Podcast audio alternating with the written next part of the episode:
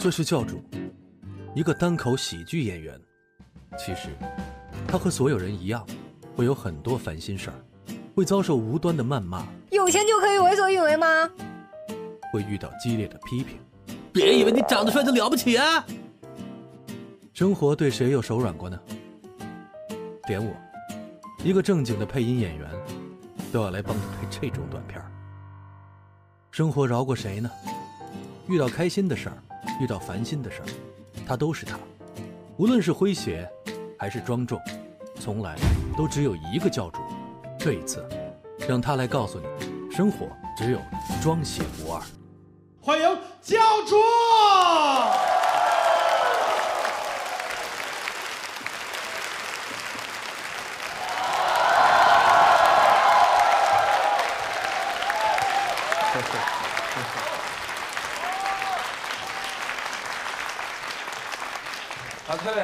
真的特别感谢各位能来我们这个专场哈，因为你知道，作为一个单口喜剧演员，如果你想让这么多人来看你，其实挺难的哈。因为如果你看过其他演出，你也知道我们的演员长得基本上都很丑是吧？我我已经算这个行业还能看的了哈？我们其他演员长得有多丑，就是我这么跟你说吧，就是我们其他演员去买丑橘，丑橘都笑了是吧？而他一进水果店，老板来二斤丑橘，丑橘说，哈哈，不敢当，不敢当，不敢当。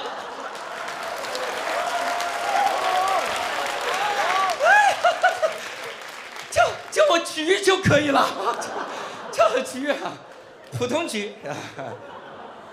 神奇。还会有很多不认识我的朋友，跟各位介绍一下，名字叫教主哈。我以前是一个新东方老师，但是我每次说到新东方，我都要强调一下，我是那个教英语的新东方哈。就因为你们知道，还有一个新东方，名气比我们大多了是吧？你经常听到他们的广告叫新东方好地方，八百个炉灶不锈钢？以至于我去讲座，就有学生跑过来问我，他说：“你是新东方的吗？”我说：“我是新东方的。”那我能问你个问题吗？你可以问我个问题哈。川菜的精髓是什么？崩溃了哈。而而且我告诉你，这还不是我最惨的。我每次跟别人介绍完我是教英语的哈，别人还会这么问哈，别人继续追问就很尴尬。他会说教英语的，那您是教托福还是教雅思啊？你看这就很尴尬哈，因为我是教高考英语的哈。你的答案都不在对方的选项里哈，你这怎么回答？我就只能说我说我是教高考英语的。这个时候对方就会发出这种笑声，就是。就你知道这个笑声，我只在几年前他们问我年龄的时候听过，是吧？他说您多大了？我说我二十多，哈，二十几啊？二十九了。那不就三十了吗？要面子啊哈！但我要跟各位科普一下哈，就是在新东方的话，我们是这样：你越往下面教，年龄越小的小孩越难教哈，因为教托福、雅思的学生你就备课就好了，你再往下那全是哄孩子哈，特别的难。我这个高考英语还 OK。我们有一个同事，我告诉你他难成什么样，他是教中考语文的哈。你想他一个教初中语文的老师，天天做的事儿就是哄孩子，他累到什么程度？就是新东方，各位都知道，整个的暑假我们有四十多天哈，你得了病都没没时间去看，然后这四十天你就从早上上到晚一直上课坚持，然后上完四十天拿到三十万，然后这个 开开玩笑开玩笑哈，三十万怎么活呀哈？然后？哎呀，有一天我做噩梦，梦见我挣了三十万，吓醒了，我们基本上得了病都没有时间去看的。我们那个教中考语文的老师，就是他自己支气管炎，然后一直拖着，上到暑假班上到一半，你知道他怎？我一点都不跟你夸张啊，他吐了口血，你知道吗？他上着上着课吐血了，你能想象那个画面吗？哈，他说：“同学们，我们来看这个词，噗一口血，哈。”我就在想，如果他正在讲一个词叫呕心沥血，哈。他的学生这辈子都忘不了这个词，说老师讲的也太生动了，哈？老师给我们讲讲掏心掏肺吧，再继续怎么掏哈？而且我跟你说，这不是我们最惨的一个职业哈。我们里面有一个老师，一种老师叫泡泡少儿英语老师哈，他是教啥？他是教七八岁的小孩，七八岁小孩那就不是小孩，那是魔鬼，你知道吗？就是怎么说呢？就是这样的，托福雅思的学生是嗷嗷待哺。泡泡少儿英语的学生是嗷嗷，每天一上课，上课了，下课啊，打王者荣耀去啊，玩去，给他们上课真的要了命了哈。他们老师要准备各种各样的道具，还要微笑教学哈。无论他回答的答案有多弱智，都要微笑哈，强忍着痛苦。比如说他要讲一个单词叫 banana，banana 各位都知道啥意思吧哈？笔记本的意思。我们这个 那边有观众已经开始记了哈，笔记本。Banana 香蕉的意思，他要讲这个单词，他需要先准备一个又黄又长的香蕉哈，拿好了之后一个个微笑提问，然后说 What's this？你说 banana？对，你说 banana？对，你说 apple 缺响吧你？你说 banana？一个一个的在那问哈，崩溃了。我见过一个最牛的老师，他需要讲一个单词叫 reporter。reporter 各位知道是记者的意思哈，记者需要有电视的，他扛一个电视他自己扛不动的哈。所以他要先准备一个纸箱子，底下掏空，钻进来，假装是电视哈。前面挖出一个屏幕，旁边画上旋钮，脑袋上插两根棍儿，这是天线哈。屁股后面这根线，这是电线哈。然后自己在里面挂了个牌子，拿个话筒说，布拉布拉布拉布拉，Read after me，I'm a reporter。底下学生，Harry Potter。不是 Harry Potter，a reporter。学生说，Mother。崩溃了，这是我们泡泡少儿英语的现状哈。而且我做了单口喜剧之后也很尴尬哈，很多人对这个行业不是很了解，老会用一些问题来冒犯我们哈。有一种冒犯，我不知道各位经历过没有？他明明是在夸你，夸的你特别想打他哈。曾经有一个哥们儿跑过来说：“哎，教主，我们学校想写一篇你的报道，我可不可以报道你一下？”我说：“可以。”然后他写完了之后，我一看我都崩溃了哈，每句话都在夸我。他是这么夸的：“教主是个很乐观的人哈。”经常会露出憨厚的笑容。我哪憨厚了哈？我那天采访的时候，我一直这样。哪憨？这不是萌萌哒吗？哪憨厚了哈？还有一种人，他他他来问你问题的时候，他感觉他不了解我们的每个人的这种艺术追求哈，他会跑过来问我教主，你们这么有天赋，你们怎么不参加选秀节目呀？哈，我的天哪，选秀节目，我天，你以为我们没去过吗？这不是没选上吗？而且我没选上，真的不是哥们儿实力不行，是吧？是哥们儿身世不行，你知道吗？我参加过一个选秀节目，大概上去之后要演讲什么玩意儿的，哈，拿到报名表那一刹那，我就觉得不简单，哈。报名表上赫然写着“父母是否为亲生”，然后 我说代价这么大吗？这个节目啊，太狠。果然这个节目有多狠，你知道吗？我这我表现的真的很好哈，幽默风趣、励志、激情，你这啊，他很厉害。然后哥们儿得了二十强是吧？第二十名，不是不是哥们儿不努力，而是因为十强的人实在是太厉害了哈，每一个人都身怀绝症，好家伙，他们在厉害到什么程度？其中有一个女的，高位截瘫哈。高位起来，我们上台都是啊，大家好，梦想激情。观众一看，笑去了，是吧？都是这样。他上台直接是被抬上来的，是吧？他一上台，观众眼泪就下来了，是吧？我们在那说什么都没用了。他上来第一句话，观众就哭了。他说：“和前面的选手不一样，我最大的梦想就是站起来。”观众就哭晕了，说：“天哪，这么质朴的梦想！”哈。然后他继续说：“如果我站起来之后，我第一件事儿就是抱一抱我那自闭症的儿子。”我天！儿子自闭症，高位截瘫，还出来选秀，你就不想想你儿子为什么得自闭症吗？疯了！你知道这个节目最厉害的是啥吗？这个高位截瘫、儿子自闭症的人是第十名。前九个哥们儿太牛了哈，有一个哥们儿我真的他给了我极深的印象哈，这个哥们儿厉害到什么程度？他太会选秀了。我当时听到他的介绍之后，我就觉得我也要这样选秀哈，无敌了。他上来之后，他上来之后跟所有人说他得了一种绝症，他他他说他是美籍华人哈，所以他这个你也知道有可能是某个省人。然后他是个，他上来之后他说他说，大家看我现在很正常。其实我得了一种很奇怪的病，我再过十年，我的眼睛就会瞎掉哈。哎，你真的，你听听这个事儿，十年之后他的眼睛会瞎，他今天就知道了哈。我小时候跟体育老师说，下周我会肚子疼，还被骂一顿。十年后，而且这个哥们儿有多值得同情，他长得超级的帅，他上来之后，所有的观众就发出那种少女见到猫的反应哈，一看到他，哦。他一说眼瞎，那姑娘都不行了。天哪，这么好个小伙子，十年之后就眼瞎了。天哪，我要嫁给他。别人还劝他嫁什么呀，都要瞎了。废话，不瞎能看上我吗？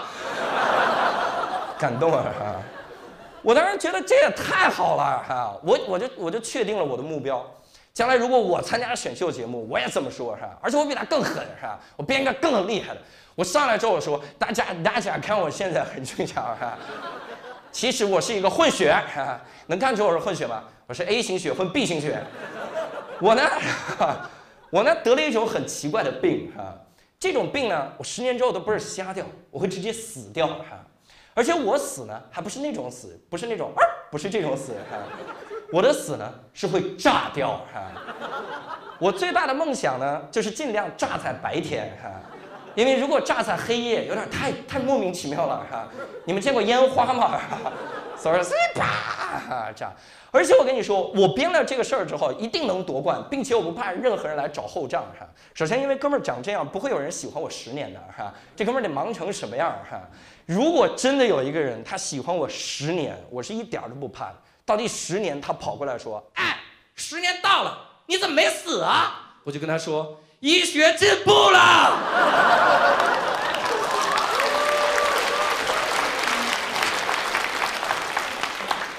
神了哈！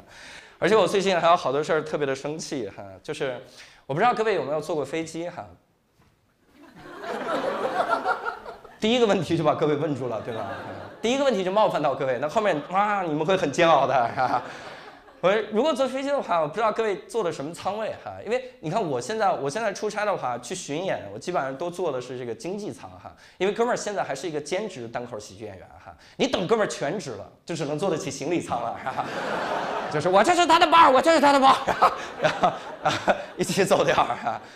我每次坐经济舱的时候，我觉得特别的屈辱，就是因为经济舱老有人脱鞋哈，而且那个脚还巨臭哈，熏得我都崩溃了。我说天哪，这就是贫穷的屈辱哈！而且这个时候空姐还把那个帘子拉上哈，生怕熏着头等舱的贵客哈。啊，一看说啊，贫穷的味道。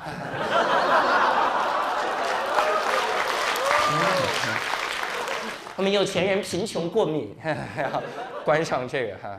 所以，我我我每次觉得特别的屈辱。有一次，我就想，我一定要尝尝头等舱的待遇哈，我就攒了大大价钱哈，买了一张头等舱的票哈。一进头等舱我就懵了哈，头等舱所有人都脱鞋哈，空姐还拿一双拖鞋来让你脱鞋哈，那我们这个这个钱贵在哪儿了哈？啊，当时我第一反应就是那个帘子不会是为了经济舱考虑的吧？头等舱已经臭成那样了，今天这个空姐拿着帘子说：“啊，你们虽然贫穷，但你们值得活下去。”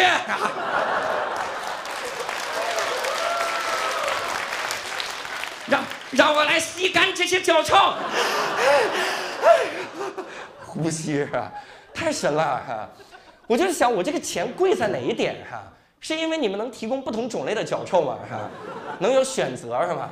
空姐也上了，先生欢迎您乘坐头等舱。今天为您准备了十二种脚臭，哈，我们有山东味的、云南味的、西藏味的。那您想要哪一种味的？哈，啊，您要四川味的，那您坐这个先生的旁边，哈。我一坐，坐一会儿说不行，这也太臭了，哈。对不起，先生，那是重辣区，您来这个微辣区，哈。安排到这边，哈，太神了。而且坐飞机的时候，我不知道各位有没有坐过那种特别短途的飞机，哈，就是它全程一共一个小时。然后这个破飞机呢，起飞二十五分钟，下降二十五分钟，是吧？平飞只有十分钟。空姐发餐都是跑着发的，是吧？空姐跑过来，您的餐，您的餐，您的餐，您的餐。到最后就跟那个忍者搓飞镖似的，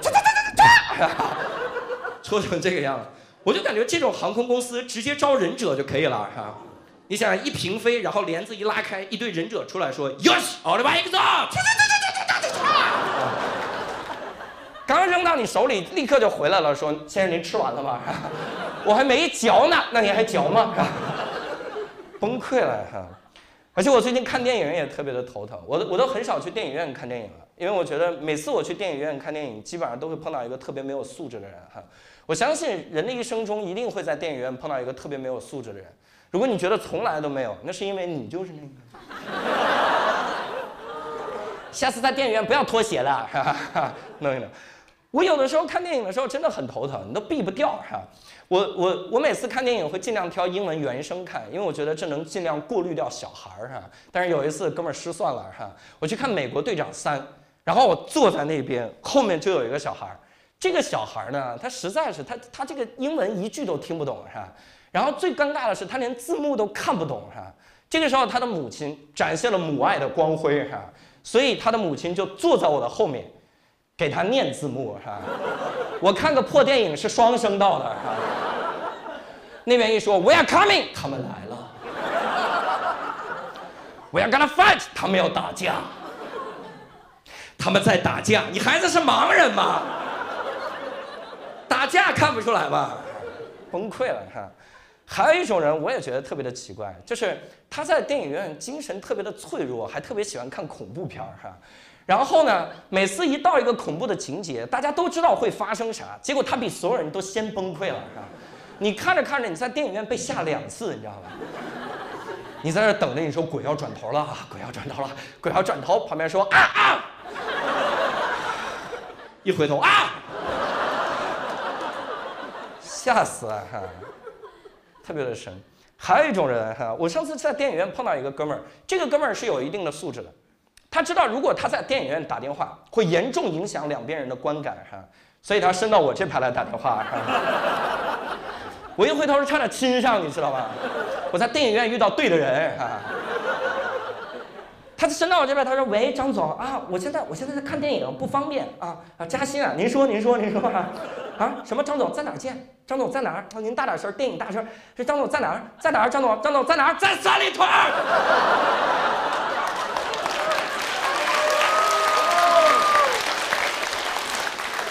我都听清了，崩溃了。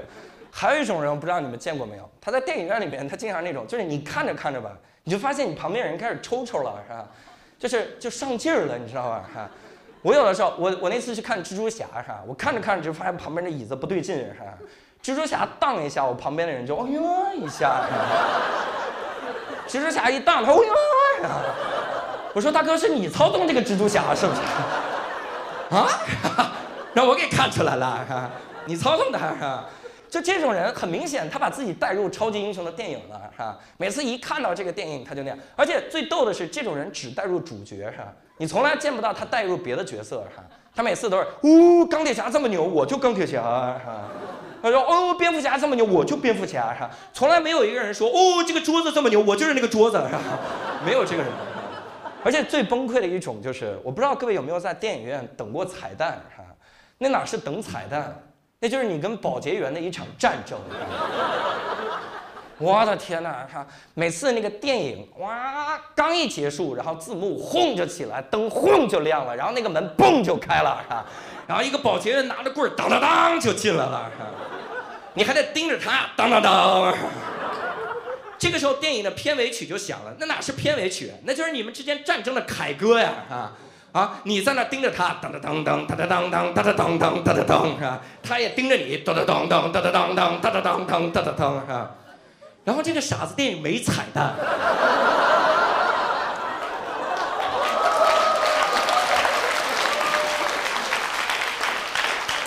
保洁员都笑了，你知道？我扫了六十场这个电影了，没有一场有彩蛋，还噔噔噔。太神了哈！所以我连电影都很少看。后来我就开始养狗了哈，就养宠物。我不知道在座有养宠物的吗？在座有养宠物的吗？我先澄清一下哈，是这样的。带毛的才叫宠物哈，不带毛的叫怪癖哈，赶紧戒掉哈。我自己养了个小狗，一个小柯基叫布丁哈。我养宠物真的满脑子这个头疼哈，就是我经常觉得我没法跟布丁沟通，你知道吧？当然如果能沟通更吓人哈。我一进来，布丁今天过得怎么样？啊，今天过得还不错，我跟你说，我就报警了哈。我觉得不能跟他沟通的点就在于，就他吃饭老挑食，你知道吗？这个时候就很尴尬，每次我一倒狗粮，布丁走过来说：“切，也配给我吃，是吧？”然后就走。你总不能劝他吧？你说：“哎，你这就不够意思了啊，整两口，你没法这么劝。”所以后来我就仔细的观察，哈，终于让哥们儿找着解决的办法。我发现我们家布丁呢，特别喜欢吃我吃的东西，哈，只要我吃任何的东西，他都过来抢，哈。所以我把这两个综合了一下，哈。现在我们家喂狗是这么个流程，哈。我这一倒狗粮，布丁说：“切，这也配给我吃是吧？”我就冲过来了，我说：“这么好吃，我得都吃了，吃了是吧？”布丁一看说：“这什么玩意儿？我也要来一口是吧？”我说：“你不是推他是吧？”他说：“我就要来一口。”每次蒸的特别有效果是吧？直到有一次我们正在蒸的时候，我妈推门进来了是吧？他说儿子，妈知道你做单口喜剧不容易，可是布丁还在长身体啊，我都吃狗粮了，疯了。而且布丁有一个最狠的点，就在于他实在是太喜欢打架了，哈！就他打架打的打遍整个小区无敌手。我们小区的小狗听到他名字是不敢哭的，你知道吗？哈！他是我们小区的代表，就感觉有其他小区的小狗来踢馆，哈！第一个找的就是他，你知道吗？我都能感受到其他的野狗走到我们小区说：“哼，这个小区一个能打的都没有。”这个时候，两个野猫就推着垃圾桶经过，啊，好大的口气啊！打赢布丁再说了，他就会问布丁哪门哪派，布丁就出来说咏春布丁，错了哈，错了是柯基哈，咏春布丁啊，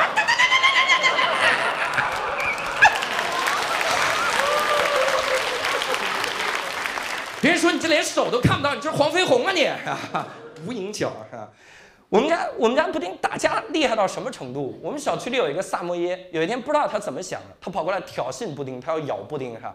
我真的，我有的时候想跟萨摩耶聊一聊，你挑狗吧，你别挑柯基好不好？柯基站起来是霸王龙的形态，哈！你挑它，你能有好果子吃吗？哈！然后萨摩耶就冲过来，被布丁打得满脸是血，然后就回家去了，哈！然后好几天不敢出门，他主人见我一次骂我一次，你把人家狗吓成什么样？我说对不起对不起，哈！后来我就买点吃的去他们家就看那条狗是吧？我看的时候真的，我一进我一进他们家，他们家狗见到我，刚闻到我身上布丁的味儿，当场就崩溃了哈。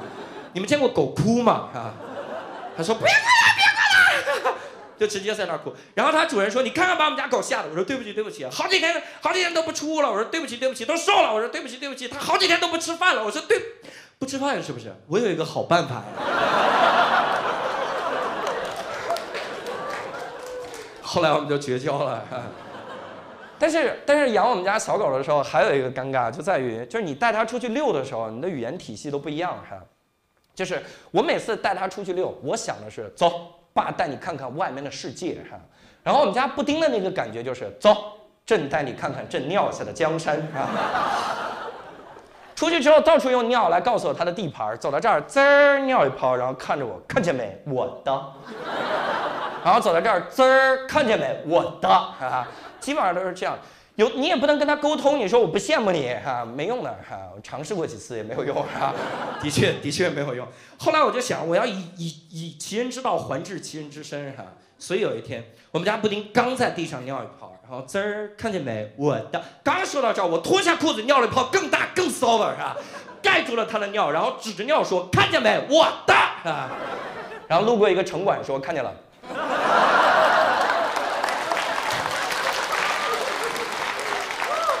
罚了我二百啊！本来罚一百就行了，主要我嘴贱，跟人解释，我说我们家狗先尿的，罚了二百溃哈！而且我跟你说，养小狗唯一的一个好处就是，理论上布丁可以让我认识所有所有年轻的女性哈，就是非常的容易。因为你，你每次你遛狗的话，哈，你想认识女孩太容易了，加人家微信哈。比如，如果我想加到一个女孩微信，我只需要把我们家狗领出来哈，离老远看到一个女孩，手指头轻轻一动，布丁就懂了。布丁说：“哎呀呀呀呀！”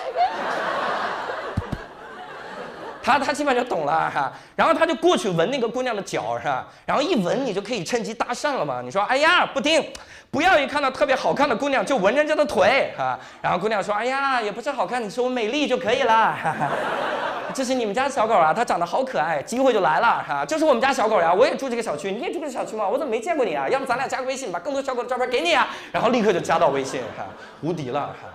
但是现在哈，我要跟各位强调一下，如果你想用这个方法的话，你一定要养一个稍微可爱点的小狗哈。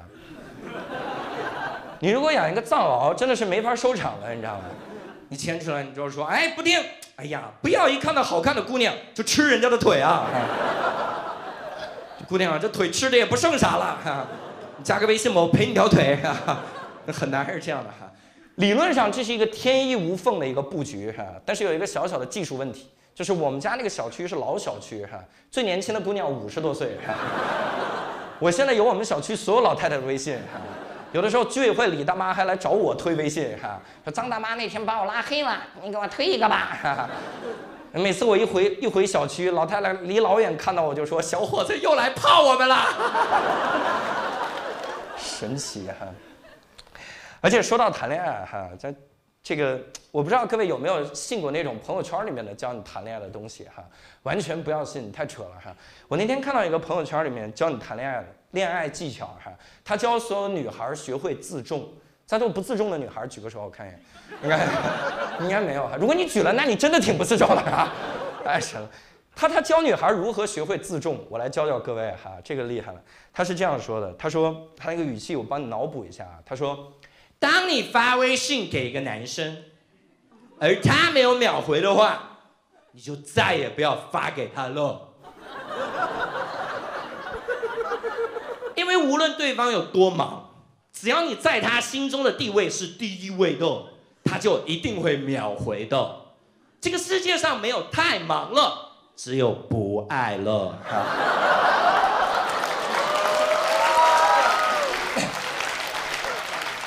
太蠢了，你知道吗？这事儿太蠢了。我我要信你这，我不是完蛋了吗？我上个厕所，手机充电，出来失恋了。这辈子分手的次数取决于便秘的次数。别人说你怎么老分手啊？你是性格不合吗？哎，肠胃不合。崩溃了哈！而且朋友圈还老教你一些特别奇妙的道理。朋友圈里面有一个有一个教你对钱的看法哈，他是这样说的：他说朋友不要太在乎金钱。钱能买来快乐吗？钱能买来时间吗？钱能买来友谊吗？哈，所以不要在乎钱。你听着特别有道理，对吧？实际上完全不值得推敲了，哈。谁说钱买不来快乐？哈，钱如果买不来快乐的话，你没钱的时候怎么那么不快乐？哈，而且你再想一想，谁们家用钱直接买快乐？那不是不都是买到能让你快乐的东西吗？你直接买快乐，你不是犯法了吗？哈。谁用钱直接买快乐啊？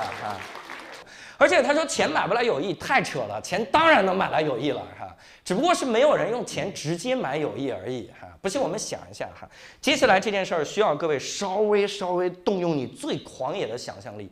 你可能从来没这么想过，但是希望你想一下，你好好想象一下，假设咱们有钱，哈，好好想，这个事儿真的需要好好想啊。好好想，好多人都笑出来了，你知道吗？他说：“我有钱。”好好想哈，好好想。假设你有多有钱哈？你有九百万亿个兆是吧？哇，你这那么有钱哈？这个时候你有一个朋友，他的丈母娘呢特别的讨厌。他丈母娘跟你朋友说：“想要娶到我的女儿。”他当你想娶我女儿的时候，他他丈母娘写朋友圈了哈？他说：“如果你想娶到我的女儿。”你必须给我女儿在二环里面买一套房，哈？但你朋友买不起，是吧？而且你这个要求也太过分了。但你有钱，你别忘了，是吧？这个时候你润物细无声的送给你朋友一套房，你都不是送他二环里的房子，你就把二环买下来了，是吧？你就送给你朋友，是吧？每到早晚高峰就封路，是吧？一封路，你朋友在上面裸奔，是吧？啊都是我的，裸奔，好看。你这么送给他之后，我告诉你，你这个朋友就是你过命的交情，他这辈子都把你当最好的朋友，哪有人用钱直接买友谊的哈？你到一个人面前，给你五万当我的朋友，没有这种人是吧？但是为了保险起见哈，我们这次专场录制，我们的范围其实很广的，我要跟各位也跟屏幕前的人说哈，我可以，我可以哈，你给我五万说当我的朋友，朋友你好。给我十万人当个真诚的朋友，真诚的朋友你好，我给各位报个价吧，你给我再加五万，我给你两肋插刀，你再给我加五万，我给你两腚插刀，你给我五十万，我就是你的刀鞘，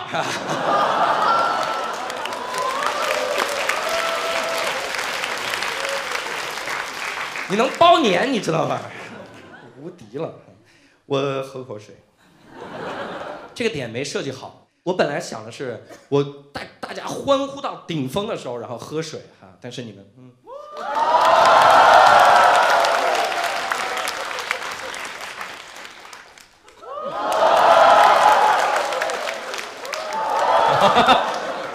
这个不能表演很多遍呀。这个表演很多遍就很吓人哈，然后好不容易推门进来一个人，说我就迟到了，我看一眼吧。哎，为什么台上那个人一喝水，底下就欢呼啊？哈，邪教是吧？然后工作人员赶紧往回拦，什么邪教？人家单口喜剧专场，单口喜剧专场，演员谁啊？教主，邪教是吧？太吓人了。你知道朋友圈里面最恶心的一件事儿是啥？就是朋友圈里面会告诉你一个东西叫心灵鸡汤，是吧？我不知道你们有没有看过朋友圈里面的心灵鸡汤，太吓人了，哈，特别的特别的恶心，哈？他经常给你写那种脑残的心灵鸡汤。我见过一个是这样的，说阿梅，你听听这名字，哈，阿梅是个聋哑人，哈，她是一个聋子，但是她想当护士，最后她就成功了，哈。OK，没问题，哈。阿梅如果成功了，这个故事就留在心灵鸡汤里就可以了，哈。你想想，如果现实生活中你在一个医院里面碰到一个聋子护士，哈，赶紧跑，你会死在他手里，哈。你想想那个感觉，你在这输液呢，哈，输着输着说，哎呦，这输的差不多了，都抽出血了啊。护士拔针，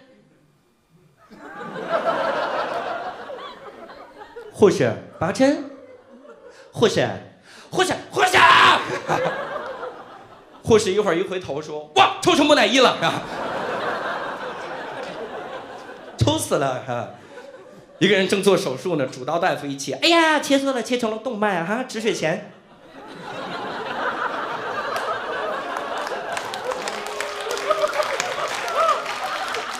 止血钳，止血钳，别闹了，他流血很严重，止血钳，止血钳啊，埋了吧，埋了吧，是吧？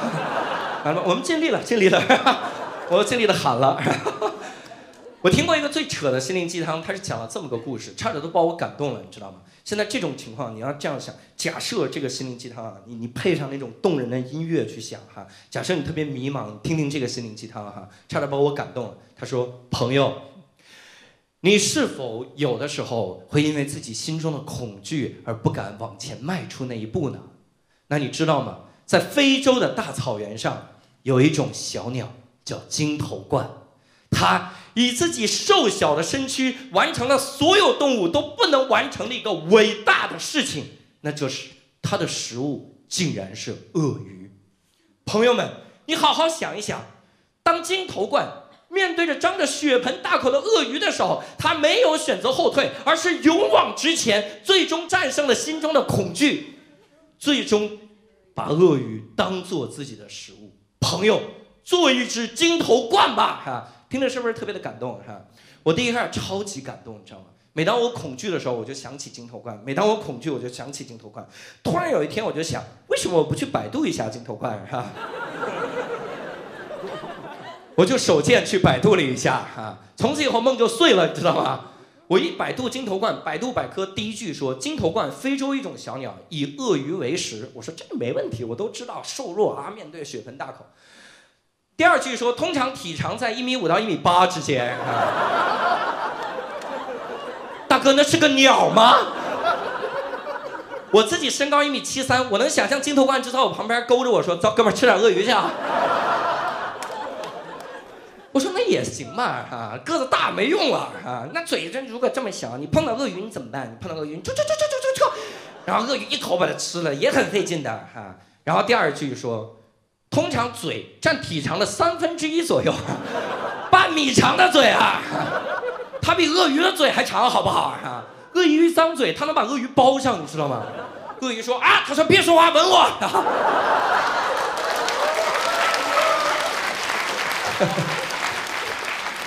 长长吻鳄是吧？稳住这个鳄鱼？我说这也 OK，没问题。光嘴长个大也不行是吧？瘦弱的小鸟正面硬刚鳄鱼还是有压力的哈。鳄鱼一个尾巴把它摔晕了怎么办？地面鳄鱼是王者。然后最底下一句，捕食的方式也很简单，是从高空俯冲抓住鳄鱼，飞到高空把鳄鱼摔死是吧？它会飞是吧？一米八，嘴半米，会飞是吧？我觉得鳄鱼才是真正的需要勇气的人，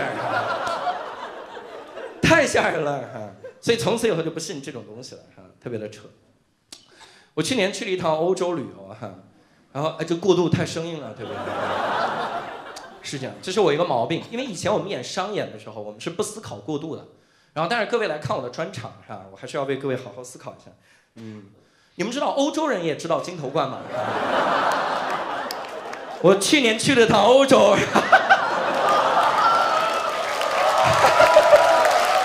哎，完美，这家伙太厉害了哈！我去年我我去年抱团去了一趟欧洲哈，然后报错团了哈，欧洲十五国两日游，然后在 就坐飞机了，飞着飞着说瑞士到了哪哪哪哪哪哪，啊已经过了到北欧了，到那边了哈。我去了欧洲的时候，我第一次惊讶的发现欧洲人的尿那么金贵哈，我从来没尿过那么贵的尿，就是上他们的公共厕所撒尿需要一欧元。一欧元是八块人民币，八块人民币的尿，我从来没我说这是要倒立尿是怎么着尿啊？先尿身上再挤下去是吧？怎么尿能尿出八块钱的效果哈？完全想不明白这个事儿哈。然后后来我就换算了一下，我是这样想：八块钱能在中国买一桶四升的农夫山泉哈，所以我要尿够四升再走哈。我在那尿哈，我说到最后膀胱都不行了，我还要给他鼓劲儿哈。我说加油加油哈。来点血，来点血啊！想想金头冠，金头冠。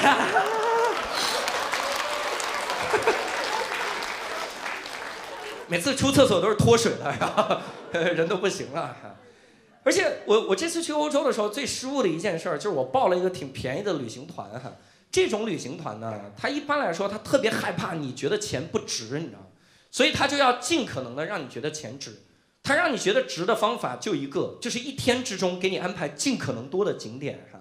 但有的时候安排的太多了，我毫不给我我一点都不跟你夸张。我有一天一天逛了五个国家哈。我说这幸亏是欧洲啊哈，这要是大洋洲，我下午都没事儿干哈，就待着就行了哈。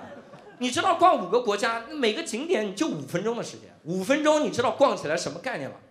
你们现在拍照都怎么拍？到了一个景区，慢慢拍，轻个轻个轻，然后在那什么牙疼、脖子疼、腰疼、腿疼，嗯嗯这样拍哈，各种各样拍。我们根本没有这个时间哈，我们就得把照相机就一直端在手里，就一直摁快门，到一个景点说哒哒哒哒哒哒哒走，然后就撤，跟打仗似的哈，你感觉就是在那开枪哈。每次一到一个景点的时候，导游就要在大巴上给我们做战前动员哈。他说：“同志们，我们即将抵达下一个景点哈。”在这个景点，我们会停留五分钟。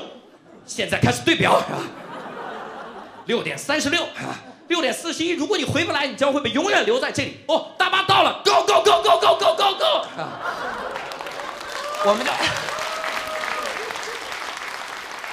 我们就下来，然后哒哒哒哒哒哒哒哒哒哒哒。有一对夫妻，那个老婆跑着跑着，叭就摔倒了，是吧？她老公一看说：“老婆。”他老婆说：“不要管我。”去拍照，为了我们的孩子。她老公好，哒哒哒哒哒哒哒哒哒。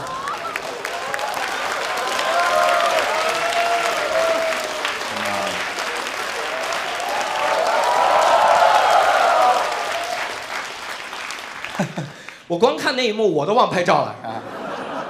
朋友圈都发缺点啥。我这次去欧洲有一个国家没敢去哈，完完全全没敢报那个线路，就是俄罗斯哈。我心里对俄罗斯有阴影，你知道吗？因为我小的时候特别喜欢看书，但有一种书我绝对不敢看哈，就是俄罗斯文学哈。俄罗斯文学太难了，对我，就难的不是这个场景和剧情哈，是里面的人名，那是人名吗？啊，那么老长，那么复杂，你看到一半你都忘了你哥们是谁了哈，你还得翻回去重看哈。有的时候你好不容易看到二百页，看到一个情节，叶卡琳娜·阿基姆斯克卡吉米尔洛夫娜死了，我当时就懵了哈，这是一个人呐，我一直当三个人看呢，而且他们仨怎么就死了？他们仨不是刚结婚吗？集体婚礼啊，谁结婚了？赶紧往前翻，一往前翻，发现尤罗奇卡莫杰尤罗奇卡伊万诺维奇莫杰罗斯托夫娜结婚了哈，当时就疯了，觉得老年痴呆提前了哈，所以后来我就想了个方法，哥们儿用了个方法特别牛，每当我买到一本俄罗斯文学的时候，我先花一周的时间，把里面所有不认识的人名替换成认识的人名儿哈，哎，特别的方便，叶卡琳娜阿基姆斯克卡基米洛夫娜划掉小翠儿哈，把玉兰狗剩铁柱哈。哇，画的特别的好，很开心哈，一点问题都没有哈。但是唯一的问题就是呢，没法跟别人交流这本书，别人不太确定你看了什么哈。你跑过来说，最近我在读一本俄罗斯文学，别人说哟，我也读过那本。你最喜欢哪个情节？我就最喜欢小翠儿死那段。谁死了？小翠儿。你再说几个名字？玉兰、铁柱、狗剩儿。你看的是俄罗斯文学吗？乡村文学吧？哈，完你说，哎呀，不是小翠儿，这是我一个方法哈，我换了人名了，不是小翠儿，是叶卡琳娜·阿基姆斯克·卡基米尔洛夫娜死了哈。我那同学说，他们仨死了。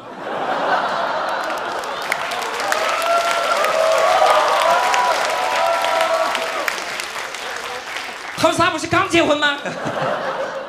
看到了同样的地方，感觉俄罗斯十大酷刑排行前三的是腰斩车裂，写自己名字一百遍，哈哈太难了哈！你能想象一个俄罗斯人有一个中国好朋友吗？我想象不出来，因为中国人讲究的是从小培养感情。你能想象一个中国的小学生，他的最好的朋友叫叶卡琳娜·阿基姆斯克·卡奇贝尔洛夫娜吗？哈，这不是虐童吗？孩子在那想，我最好的朋友是叶卡琳娜·阿基姆斯克·卡奇贝尔洛夫娜。我要把它，我要把它写到同学录里，哈，还发给同学。我最好的朋友是叶卡琳娜·基姆斯科·卡吉洛卡吉米尔诺夫娜。开始写叶卡林。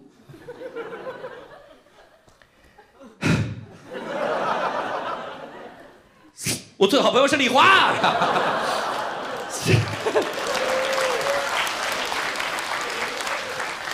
李华在旁边，我吗？感谢你爸妈吧。你要叫丁一，你是全中国人民的好朋友，啊特别的神奇哈。而且我还在想，这俄罗斯人，他们老师上课点名嘛，是吧？你想，我也是教育培训行业的，我知道点名这件事儿的压力。如果他们班里有一百个同学，那是不是就点名就下课了，是吧？俄语里面点名和下课是同一个单词，是吧？一模一样的读音。而且你想想，他们那个点名得多有意思。他们每个人都什么司机啊、娃呀、波夫维奇呀，天生带押韵的哈。他们老师点名，那不就跟唱 rap 一样吗？哈，感觉老师每次就像一个说唱歌手一样，这样说要要要，现在开始点名，嘿，然后把花名册往那儿一放，说 OK，DJ drop the beat，要嘿嘿嘿，阿曼达、阿廖沙、RGB、耶夫娜、叶丽莎、卡车莎、叶波利图斯卡。Hold on, hold on, hold on，还有一个 swag，一个放。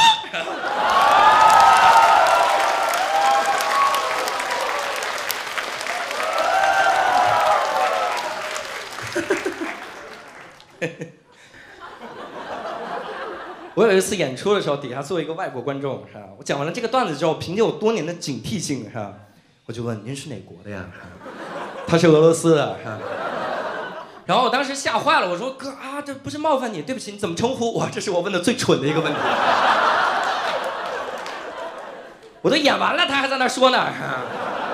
我说大哥别说了，说姓儿就行了。他说这就是姓儿啊。不知道该怎么办了哈。而且我有，我不知道各位有没有发现，我特别擅长发这个音，就是。你看我大舌头多多厉害，而且我更厉害的是，我大舌颤和小舌颤都会，我还会呃，而且我会大舌颤转小舌颤，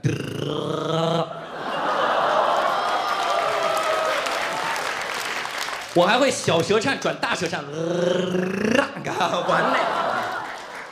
我跟你说，我这个专场的名字本来不想叫装鞋不二的，我本来这个专场名字就想叫，但是我害怕你们没法跟别人解释这个专场。我很多人一发不出这个音，就说：“哎，你今天晚上看什么去了？”啊，我看教主那个专场。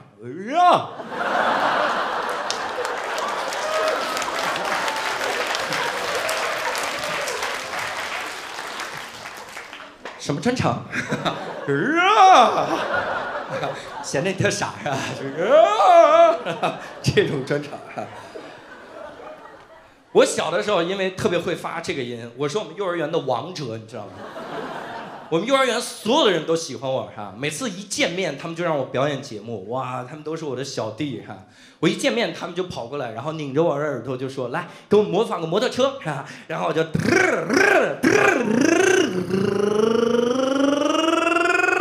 啊，拧疼了，是吧？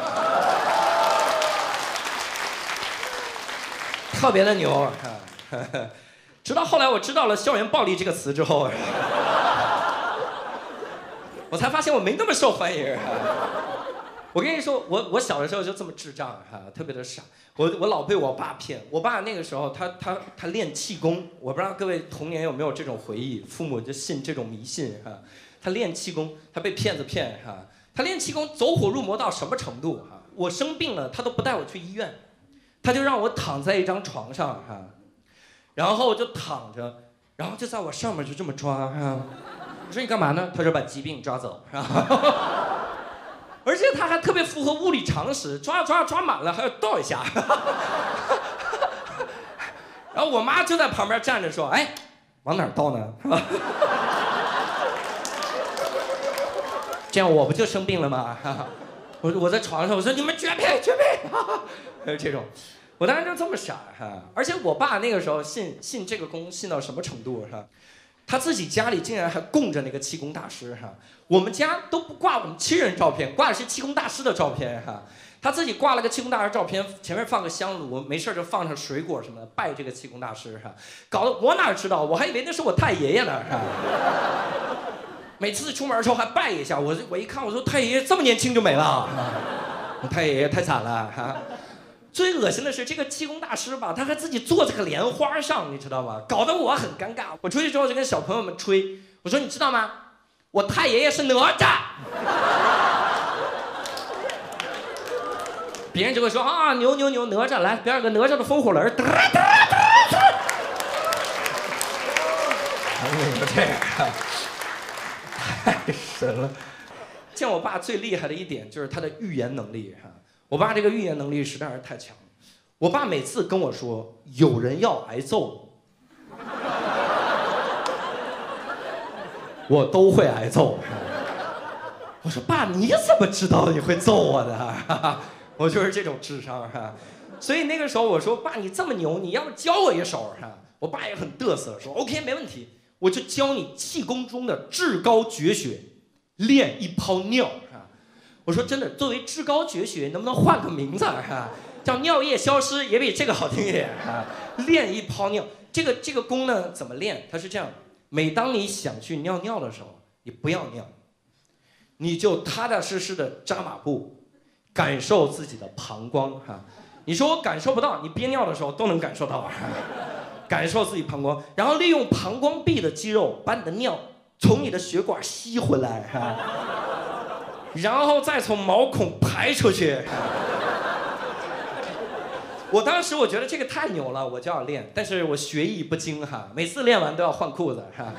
每次练都换，每次练都换。我说这肯定是我太笨了，我要不勤奋一点练。后来我就在厕所里面练哈，我每到一个厕所我就练一会儿，这个这个练一泡尿。有一次特别奇怪，我跟我爸一块儿去参加一个气功的峰会哈，然后那个气功会开峰会哈，大师要施法了，你知道吧哈？然后参加那个峰会的时候，我就在那个峰会的厕所里面，我就练一泡尿，练吸吸回去，吸回去。我就在那个小便池不尿，哈。然后那个场景很尴尬，因为我旁边还站着一排中年人，哈。他们前列腺都有一些问题，所以他们也不尿，哈。我们一排人站在这儿，谁也不尿，哈。后边人都疯了，哈。这几个谢顶的我能理解，这小孩是什么情况？然后这个时候我后面就有一个小孩就说：“哎，尿不尿？不尿给我滚！”啊。我一回头，我说谁这么小？我发现是个一米二的小孩儿，你知道一米二什么概念吗？比当时的我高一头半。我说啊，尿不尿？大哥你尿吧。大哥大哥，别打我。然后我就走了哈。我走的时候我也不服气，我就想让我爸，我说你你就揍他哈，你你预言他要挨揍了哈。然后我一进那个会场的时候哈，那一幕特别代表九十年代那个时候的风潮哈。我一进那个会场的时候，哇，整个会场都找不到我爸，因为放眼望去全是屁股，是吧？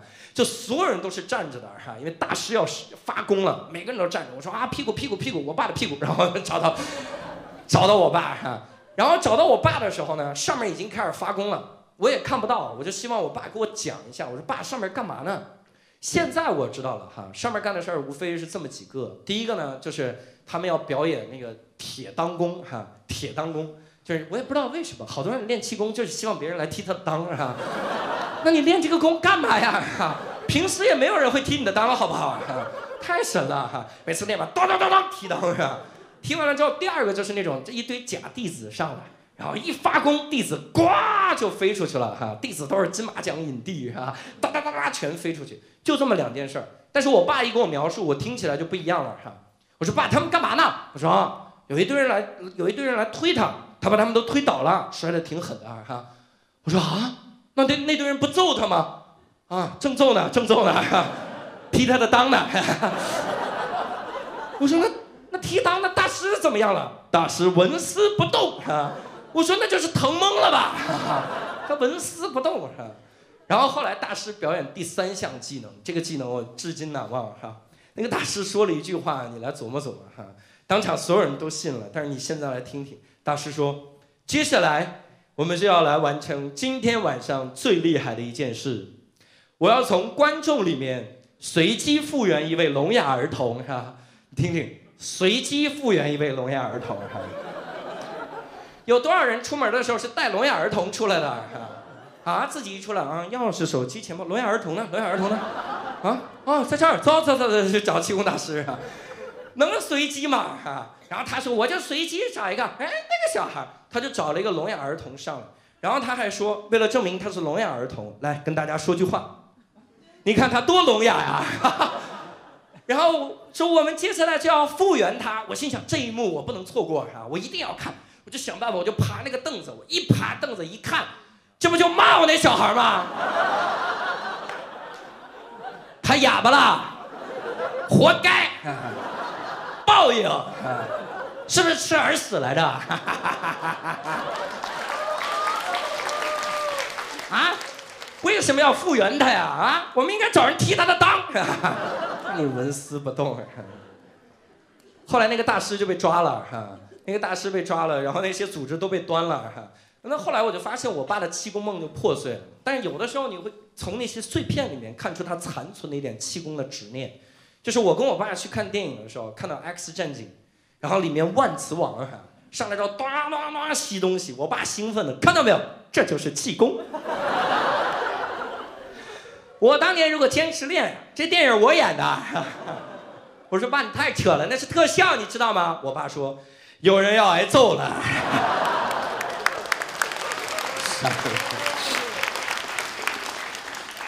太神了！而且说到我爸妈啊，我觉得我爸妈对我的教育方式是有问题的哈。就是我爸妈从小的时候就希望把我培养成一个天才，是吧？你现在能看出天才的影子吗？看不出来吧？刚才这个天才还在台上，这 天才在哪一点了？哈，他从小就希望把我培养成天才。但是现在他们就把我当智障，你知道吗？我妈有一天跟我说：“儿子，别老用微信，会用成傻子的。”这句话是我妈用微信发过来的，我都不知道是看还是不看的，啊，很尴尬。但我小时候不是这样，我小时候他们希望我在三岁的时候就展现出过人的一面，哈。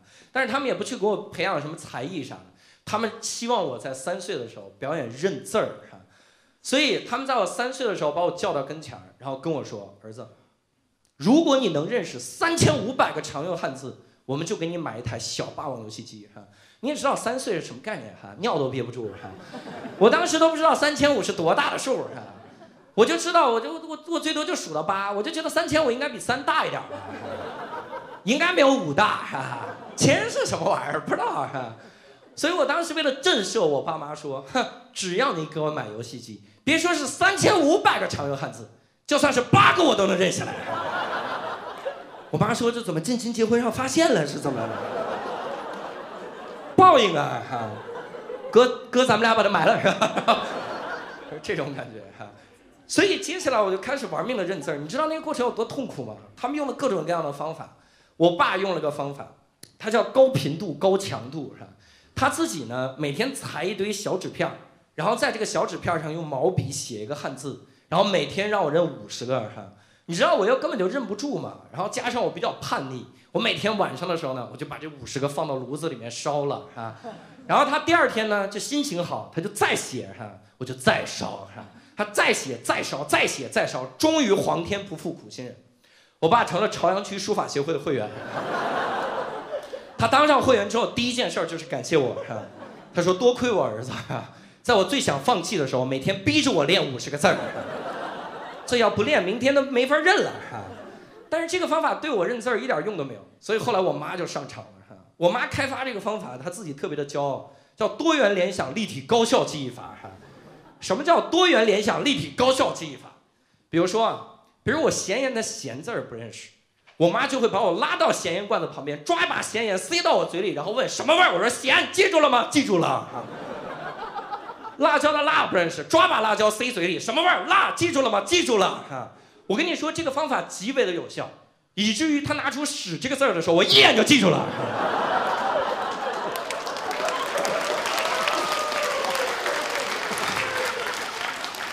阻止了一场人间惨剧的发生。刚拿出来的时候，差点跟我妈跪下，妈，这个真的不能吃，妈，我会死的。然后赶紧每天预习屎尿屁浓硫酸，研究这些玩意儿。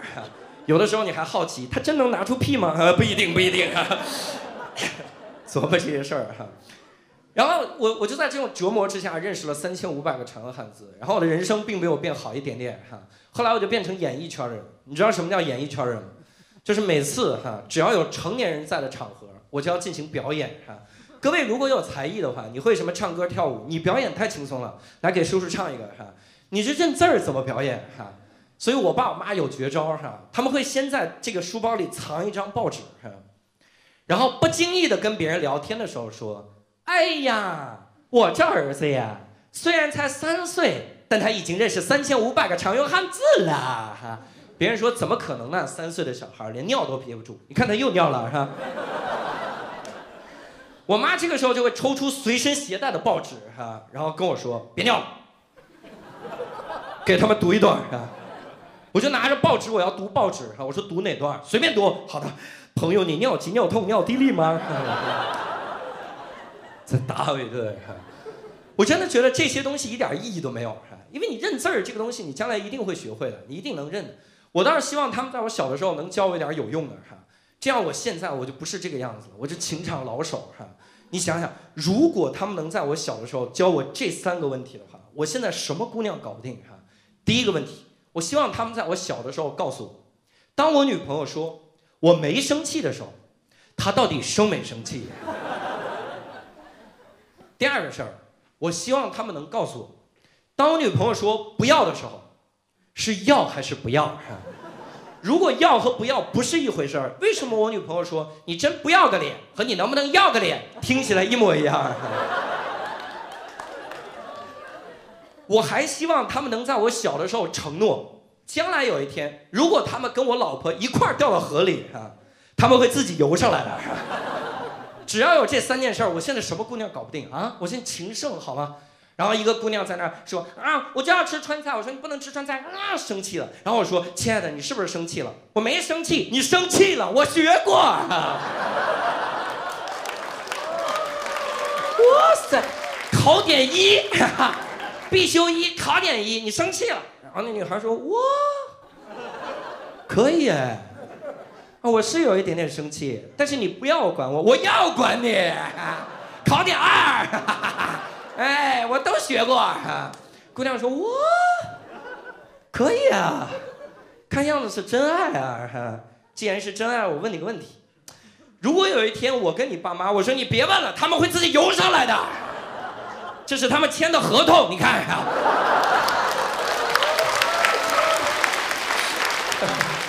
太扯了。而且说到我爸妈，真的我觉得有的时候特别的头疼，就是我不知道该怎么孝顺他们。我爸妈太省钱了哈，就是他们会把所有东西都给我留着。我妈省钱到什么程度？我小的时候很少穿新衣服，我的所有的衣服呢，都是我的亲戚家穿不下的送给我的哈。这个时候就很尴尬，因为有的时候呢，你们俩这个同步率没跟上，就没衣服穿了，哈。然后你好久都没衣服穿，我就去敲亲戚的门，哈。然后我说：“哥们儿，你是不是好久不长个了，哈？啊，你是不是挑食啊你？你按这个菜谱吃，我告诉你，哈，多跳棒，你知道吗？哈，长个儿，哈，要这种感觉。有的时候同步率跟不上，真的是完全没衣服穿。我记得有一次，我整整三个月没有一件新衣服，我就穿同样一件衣服，哈。”不过还 OK 了，我蛮喜欢那条裙子的。还有小男生帮我拿包呢，特别的开心哈。而且而且我妈省钱到什么程度？我妈每次去买什么洗衣粉啊、洗衣液，然后人家送的那个牙刷啊，从来都不扔哈。我们家现在攒了四十多把牙刷，你知道吗？我有的时候就跟我爸妈说：“我说妈，你知道吗？咱们三个是人类哎，咱们什么时候能用完这四十把牙刷啊？”我妈说：“你个傻孩子，你就不会过日子啊？那不是给你结婚的时候留着呢吗？” 我说：“妈，我娶了个什么玩意儿啊？多嘴怪吗？我自己我这牙刷留着干嘛？刷得完吗？而且这牙刷留着是当彩礼吗？会有一个人因为我有四十把牙刷多看我一眼吗？”我跑到人家提亲，说：“叔叔呀，啊，我没有车，没有钱，也没有房，哈，也不是很爱你女儿，哈，哎呀，玩一玩而已，哈哈哈哈，但是我有四十把牙刷啊！”叔叔一听，四十把牙刷，等着，孩儿他妈把那咱们攒的四十个牙膏拿出来，绝绝配啊！太神了哈！而且因为他们这么省钱，我自己真的不知道该怎么孝顺他们。然后我我自己就想，那我自己想不出来，我去看个书吧哈。我就去查了一本书，一本古书，叫《二十四孝》哈。我就希望从上面能稍微学一点孝顺的这个道理。我看了这个书，我就觉得我这辈子是学不来了哈，太难了哈，太难。我不知道各位有没有看过《二十四孝》，我给你来列举一下，你看你能不能学？你今天能不能用这上的东西去孝顺哈？我给你讲几个里面的故事，你感受感受。第一个故事，它里面说叫啮指痛心。啮指痛心讲的是什么呢？讲的是曾子有一天出去远游，在深山里面待着，他妈呢就在家里面待着。突然他们家来客人了，然后这个时候呢，他妈也不说去翻翻书，他妈也不说赶紧接待客人，他妈也不说问别人怎么待客，是吧？他妈能想到的唯一的方法就是狠狠地咬自己的手指头，是吧？因为我们都知道，在古代没有更好的办法，是吧？他一咬自己的手指头，奇迹发生了，你知道吗？远在深山的曾子手指头开始疼了。曾子走着走着说：“纳尼？Masaka must be my mother calling me。”曾子就哒哒哒哒哒就赶回来哈，一回来发现真的是他妈的在 calling him 哈，我我看到这儿都懵了哈。我说我是在看二十四孝呢，是看火影忍者呢。我学个孝顺，我要先学忍术嘛哈。而且我在想哈，我只是在想，如果曾子真的能知道他妈身上每一个疼痛的话哈，曾子一定是这个世界上最懂女人的人哈。你想想看哈，一个女孩，曾子说：“哎，姑娘，我们出去玩吧。”那女孩说：“嗯，我不能跟你出去玩，我今天有点难受啊，难受，我理解哈。”你怎么可能理解呢？我理解，疯了哈！还有一个故事也特别的猛，叫长愤忧心哈。长愤忧心讲的是什么呢？有一个哥们儿，他觉得他爸妈有病哈，然后他呢也不去找郎中，也不去查书，他自己呢也不去抓药，他能想到的唯一的办法就是尝他爸妈的大便哈。哎，因为我们知道嘛，在古代嘛，没有更好的办法哈。我当时看到这儿，我就想，我可以的哈，我可以的。我爸妈不要我的钱，我让尝点他们的屎，又能怎么样呢？哈，但是能不能有一个人来告诉我，有病的屎是什么味儿的呀？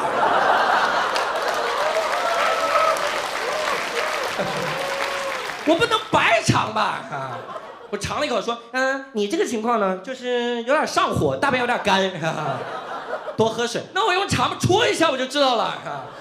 太蠢了哈！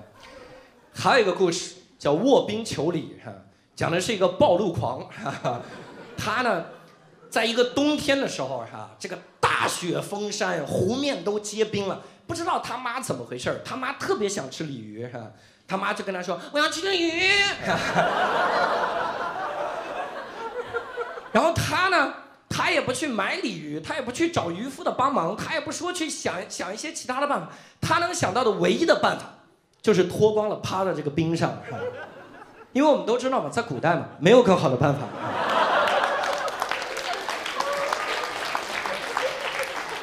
其其实是有的，对不对？哈，我们都知道有更好的办法，你可以用石头嘛，哈，用石头威胁他妈，是吧？你再吃鲤鱼，我就砸死我自己。他妈说：“我就要吃鲤鱼。”这种感觉哈，我当时看的时候，我就在想，没关系，脱衣服可以的，但是你要脱，能不能只脱上半身？你全脱了，你考虑过鱼的感受吗？鱼妈妈领着小鱼刚出来说：“儿啊，你看看这外边啊，多出来运动，别老打游戏。你看那水多蓝，你看那草多绿，你看那天哇！儿子，你快回去，你不能看啊！妈再看一会儿啊！太神了，而且你最好保证全身的温度是一样的，这样有一些局部先融化了，是吧？我的妈呀，鱼不就过年了吗？鱼在那说：“这次的鱼饵下血本了。”儿子回来吧，把全村的人都喊过来，都过来了哈。最牛的一点是这个故事里，你知道这哥们儿趴了多久吗？哈，我告诉你，他不是趴到冰化，他是趴到感动了天神哈。他趴了多久啊？啊，我就在想，我天哪，他怎么趴这么久的哈？后来我就琢磨了。会不会是因为他第一开始也没想趴那么久，是吧？这怎么说呢？就是你们在北方的冬天舔过栏杆吗？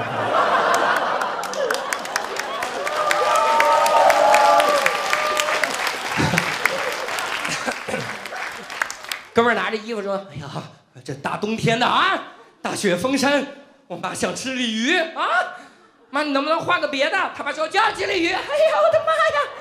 儿子今天尽孝了啊！我啪，哎呀，这么冰，明天吧，走走，哎呀，啊，天神，天神，天神在上面打斗地主呢，哈，俩王四个二，有神仙要没？啊，一回头，哎呀，这帮北方人又给粘上了，哈，再把它撕下来，哈。这里面还有一个故事，我印象特别的深。这个故事，我希望各位能好好跟我一块儿理解。这故事叫做。怀菊为亲，怀菊为亲讲的是什么呢？讲的是有一个人，他给他妈偷了个橘子。你可能没跟上哈，我带你好好捋一遍哈。中国古代五千年璀璨历史，选出了二十四个感天动地的故事，其中有一个是偷了个橘子。长分那哥们儿都懵了。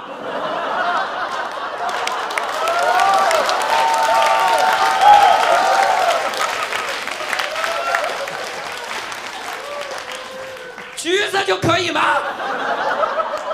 不对，应该是这样。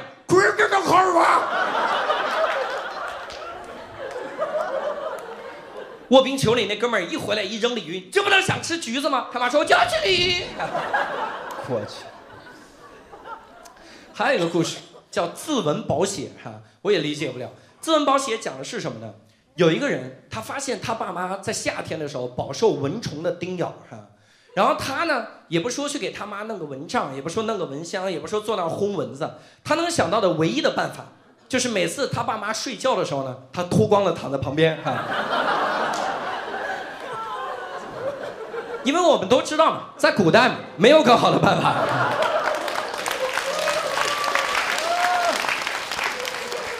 我当时看的时候，我就在想，天哪，你考虑过我爸妈的感受吗？我三十二岁了，啊？我爸妈绝对不希望我这么干的。每次我爸说：“儿子，我们睡觉了，等一等。”然后就把衣服都脱了哈，脱完之后我就躺他们旁边说：“睡睡睡睡，蚊子交给我来守候啊。”我爸这个时候肯定说：“儿子，儿子啊，回去吧，把蚊子叫回来吧，是吧？你比蚊子恶心多了。”我说：“那能随便叫回来吗？啊，我衣服都脱了，那能白脱吗？啊，你就让我睡一晚吧。”我爸说：“对，也不能白脱，这样。”你妈特别想吃鲤鱼，非常感谢各位我是教主，谢谢谢谢。